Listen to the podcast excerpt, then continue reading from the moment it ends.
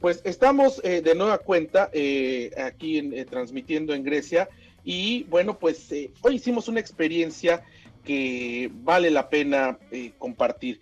Y fíjate Lorena que de pronto pues fuimos a ver cómo se hacen las pues estas estatuas griegas, cómo se hacían, cómo se hacen, porque las siguen haciendo, claro, ya con diferentes materiales en la actualidad. Y esta, eh, pues a través de, una eh, asociación que se llama Symposium Ancient Greek, es una eh, asociación, galería que, que promueve y difunde los valores griegos de la antigüedad. La conseguimos a través de una experiencia de Airbnb. Airbnb con estas experiencias que tienen las ciudades alrededor del mundo, da la oportunidad que organismos como este puedan pues poner a disposición de, la gente los diferentes eh, pues las diferentes eh, experiencias que ellos mismos han hecho. Y bueno, llegamos con eh, Manos Rosis. Él es un, griego de aquí de Atenas que junto con su, su, padre se han dedicado a la escultura y a la elaboración de vinos desde hace muchos años. De hecho, ellos han fabricado de forma artesanal las eh, diferentes armaduras eh, griegas que usaban hace pues prácticamente miles de años los ejércitos eh, griegos para series de televisión y para películas. Cuando quieren pues hacer esta, este tipo de, de, escenas pues recurren a ellos para que lo hagan. Claro nos explicaban lo hacen ahora con aluminio con materiales que son pues nada pesados pero pues en el pasado esto se hacía con cobre. Entonces vimos, por ejemplo, algunos eh, cascos de los que usaban en, la antigüedad, tienen una colección muy vasta. El próximo sábado difundiremos algo de esto en Itinerario Turístico Televisión. Y bueno, pues de aluminio pesan y nos decía, imagínate estos de, de cobre, ¿no? Cuando la gente tenía que usarlos para ir a las guerras. Y a través de esto ellos han rescatado diferentes tradiciones de la Grecia antigua y ofrecen dentro de, lo que uno puede aprender, pues hacer una pequeña escultura de una cabeza griega, de alguno de los, dioses de la mitología griega. Y bueno, la explicación de cómo se hace esta técnica, que bueno, pues primero la, cara de la persona se, eh, pues tomaba el molde con cera, con cera caliente, y a partir de esta cera caliente después se le ponía yeso y después ya que quedaba la forma se derretía la cera, se le introducía el, metal para que quedaran eh, pues de esta forma y al final eh, ahí mismo pudieran hacer estas grandes estatuas cuando eran de metal, claro, cuando eran de mármol pues se limpian a mano. Pero la verdad Lorena es que es impresionante ver cómo hay gente que sigue rescatando estas tradiciones que tienen miles de años y que las pone al alcance de, de los visitantes simplemente para poder ver cómo, cómo se hacían todas estas cosas que vemos eh, de la Grecia clásica, pero que de pronto pues no nos imaginamos cómo es que se elaboraban. Eso está padrísimo, Toño, que puedas revivir cómo se vivía anteriormente y que haya personas que lo organicen en este, pues en este momento, digamos, de, de la historia, ¿no? Este, porque generalmente no, no tenemos como acceso más que cuando vemos documentales o algo así, pero vivirlo así de cerca, hacer tú eh, con tus propias manos, hacer las cosas e imaginarte tantito cómo se vivía en aquel entonces, eh, debe ser una experiencia bastante, bastante padre. También me comentabas que em, hiciste con ellos eh, la experiencia, o te explicaron la experiencia de cómo hacer el vino en vasijas de barro, ¿no? Eso también debe estar bastante interesante. Cuéntanos un poquito aparte eh, de eso. pues sí, mira, bueno, antes de, para terminar esto, yo, hice una escultura, estuve ahí de la mano de, de Manos Rosis, explicándonos y hay ciertas técnicas que se usaban en la antigüedad porque lo único que usamos fue eh, barro, eh, es un tipo de barro parecido al que hay en México, claro que es con otras características, pero mm. eh, solamente utensilios de madera.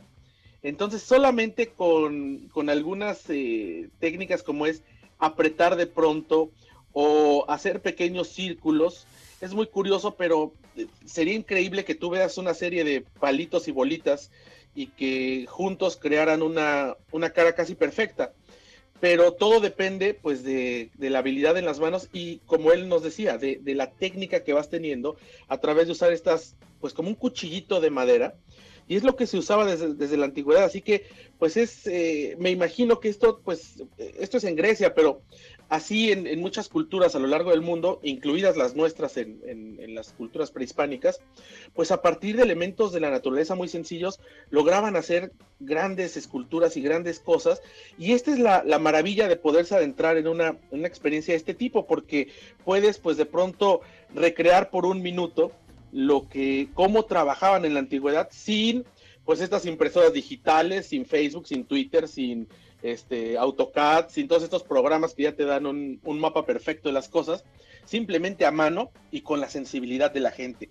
Y bueno, pues de ahí eh, nos fuimos, como, como bien comentas, a entender cómo es que se elaboraba el vino en, en Grecia. Y de pronto, bueno, pues eh, como sabes, todas las, eh, las, cuestiones de la naturaleza a través de la mitología griega tienen una explicación.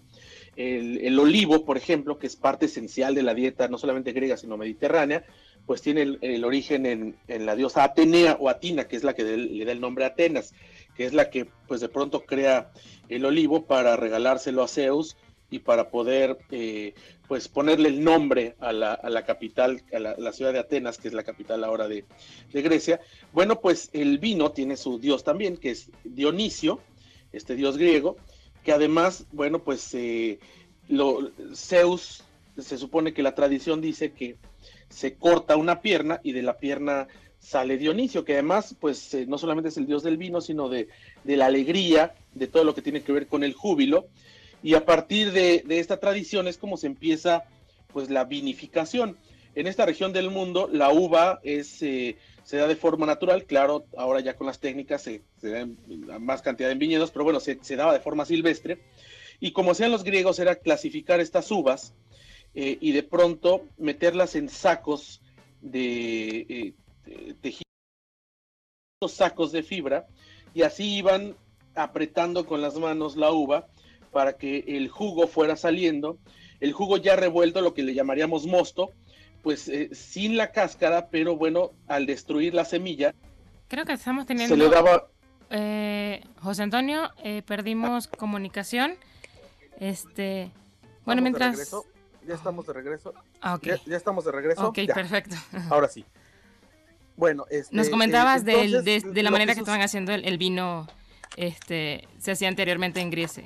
Así es. E, e, entonces, se, este, eh, así prensaban, salía el jugo y lo guardaban en pequeñas vasijas de, barro y lo ponían a añejar, no había barricas de roble, por supuesto, lo ponían por seis meses para que se fermentara y después de eso tenían el vino listo y bueno, este se comercializaba en diferentes regiones, pero aquí lo que llama la atención, ellos tienen montado un salón como en la Grecia antigua, es decir, es un salón donde pues hay diferentes esculturas donde hay parras en las orillas, oscuro como eran, con alumbrado con pequeñas antorchas, y donde están estas sillas, estos como, como sillones que la gente solía, los, los pensadores solían recostarse, no sentarse, y te sirven el vino. Él, elabora el vino de esta forma, de la forma eh, antigua. No tiene una gran producción y parte la usa para esta experiencia. Entonces eh, se servía en vasijas, como en platos, como si fuera una sopa porque así se tomaba el vino a pequeños tragos, eh, porque dicen, bueno, la copa ahora es algo que ya se introdujo después de mucho tiempo a través de Europa, pero en esas vasijas no necesitabas eh, más que abrir la boca y de forma natural bebías el vino sin tener que hacer ninguna mueca ni que se te cayera. Y eh, lo sorprendente es que los griegos pensaban que el vino activaba una parte del cerebro que estaba dormida y que solamente despertaba cuando bebías vino. Claro, ellos el vino lo, revolvían con agua para que no tuviera tanta graduación alcohólica, porque el, tema no era emborracharse, sino era poder sostener una conversación por horas para hablar de filosofía, para hablar de las cuestiones del mundo, para hablar de la, de la polis, de la, de la ciudad, del son político, del ser político, de todo lo que pensaban los griegos. Bueno, lo hacían acompañado siempre de una eh, vasija con vino. Y bueno, eh, la verdad es que eh, es, como transportarte un poco a este, a este momento de la historia. Y bueno, pues ofrece también las viandas que solían eh, comer los griegos en la antigüedad, que son, bueno, pues el famoso queso feta que lo conoces muy bien, este, algunos encurtidos, algunos embutidos, carne que se sala, parecida al jamón, muchas aceitunas, este, en fin, cosas que desde la antigüedad se tiene documentado que, que, comían en estos festines, que Lorena, a diferencia de los romanos, todo era con medida, porque bueno, tú sabes, los romanos llegan después a robarle toda la cultura a los griegos, pero los romanos lo transformaron en bacanales, donde sí se emborrachaban, donde hacían grandes comilonas, y donde, bueno, terminaban en una debacle, una, festividad que era para convivir, pues terminaba siendo un, una catástrofe. A, a diferencia de, de, los romanos, los griegos lo hacían de forma mesurada. Y bueno, conocer estas historias, la verdad es que también es una experiencia de viaje que vale la pena vivir. ¿Qué te parece? Me parece bien interesante, muy, este, me gustaría, me dice ganas de estar allá haciendo esa experiencia. Este, pues interesante como, como te comentaba, conocer todo lo que, lo que se hacía antes, vivir un poquito, trasladarte a esa época y, intentar como ponerte en los pies de los pensadores. Bueno, yo en, aquel entonces este, pues era como un tema exclusivo para, para los pensadores y, estaba como eh, dividido el, este, bastante, digamos, como la sociedad entre las, eh, los filósofos y, toda, y, todas las personas que podían como tener una decisión determinante ¿no? ante las cuestiones políticas. Y debe ser súper interesante como trasladarte a aquel, aquel momento, ¿no? Y, e intentar como ponerte y eh, plantearte este, como todo el escenario donde ellos desarrollaban todo, que, que todas estas todas estas ideas, que al final fueron como los cimientos y los fundamentos de toda la, historia y la política y la democracia como la conocemos hoy en día, ¿no? Así es, y, además, bueno, pues este, este cuarto que adecuaron, que simula, lo que ellos dicen es, simula el, un espacio dentro de un palacio en Creta. Y lo, lo, hicieron, claro, está hecho con, con material con plafón, pero eh, simulando pedazos de roca y simulando pedazos de mármol pero además se inspiraron en, un, en, una cuestión que encontraron histórica donde se, tenía un grabado, un dibujo de, uno de estos palacios que, estaban en Creta. Entonces sí es transportarte un poco y bueno, pues grandes conversadores eh, hablando un poco de, pues de, la religión, de la, incluso de la política actual en Grecia, pero la verdad es que si entras, como, ellos te dicen, la idea de, de estas eh, simposios que se llamaban, de ahí viene la palabra simposio, cuando se juntaban a conversar, era precisamente estar en un, eh, como en un mood así muy relajado para poder pensar, para poder reflexionar. Y bueno, pues es una de las cosas que solamente en Grecia se pueden vivir si nos apegamos al origen de las cosas. Así que, pues, de lo que he podido ver, Lorena, en, esta, en este viaje en Atenas. Y bueno, pues tú en unas horas sales rumbo a Ámsterdam porque allá vamos a hacer esta cobertura el próximo lunes y yo mañana pues te alcanzo allá en Ámsterdam, así que eh, pues casi estamos a punto de, irnos de itinerario turístico en este sábado. Sí, así es, ha sido un mes bastante movido, un final de mes y principio de, mes bastante movido para nosotros aquí en itinerario turístico. Hemos estado de un lado a otro este, visitando ahora sí que tres continentes en menos de una semana. Este, y sí, bien lo dices, en unas horas eh, salgo yo a Ámsterdam, vamos a, hacer eh, una cobertura, vamos a viajar por KLM vamos a hacer una cobertura de los 100 años de esta aerolínea en el aire, ¿no?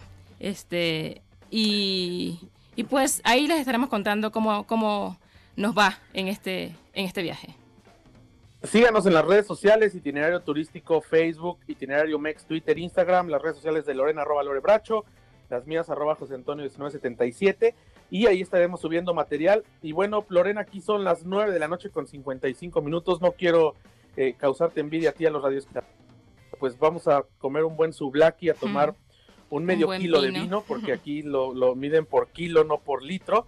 Y eh, pues eh, mañana invitamos a todos que nos escuchen en De Viaje en Fórmula, desde aquí, desde Atenas, Grecia, en la 1470 a la una de la tarde, tiempo del centro.